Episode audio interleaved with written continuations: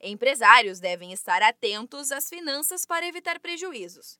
Muitos empreendedores têm a sensação de que, mesmo com boas vendas, a empresa parece não ter lucros. Controlar o caixa é o primeiro passo para evitar esse tipo de situação. Dessa forma, o empresário consegue visualizar de onde vem e para onde estão indo os recursos de sua empresa. É o que afirma o consultor do Sebrae São Paulo, Samuel Poloni primeiro controle básico de qualquer empresa, independentemente do tamanho dela, é o controle do caixa. Quanto que entra e quanto sai de recurso diariamente. De onde vem o dinheiro e para onde ele vai. Esse é o primeiro controle. Se isso não está correto, se isso o empresário ele não confia, né, ele não porque ele não marca, então a empresa começa a ter um problema, porque ele não, né, ele não sabe para onde está indo o dinheiro dele.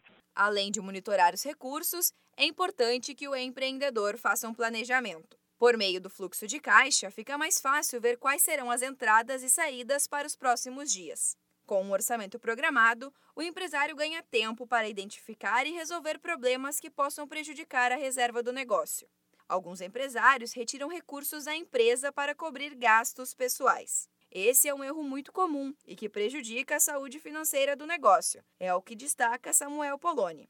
Como ele não mensura, ele acha que ele não tinha dinheiro. E a hora que ele mensura, que você põe na ponta do lápis, ele toma um susto.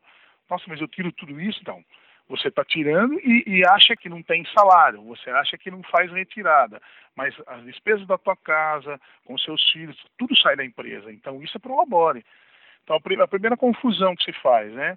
O empresário ele mistura contas da empresa com as contas particulares dele. E aí, nessa mistura, como ele não organiza isso, como ele não registra, ele acha que ele não tem salário, ele acha que ele não tem retirada ou que ele não tira nada da empresa. E onde que está o dinheiro? Talvez isso seja um ralo que ele não está enxergando. Estar atento à lucratividade, rentabilidade, retorno de investimento e ponto de equilíbrio também ajuda a fiscalizar as finanças do negócio. Para mais dicas sobre como gerenciar as finanças da empresa, procure o escritório do Sebrae mais próximo de sua cidade ou ligue para 0800 570 0800.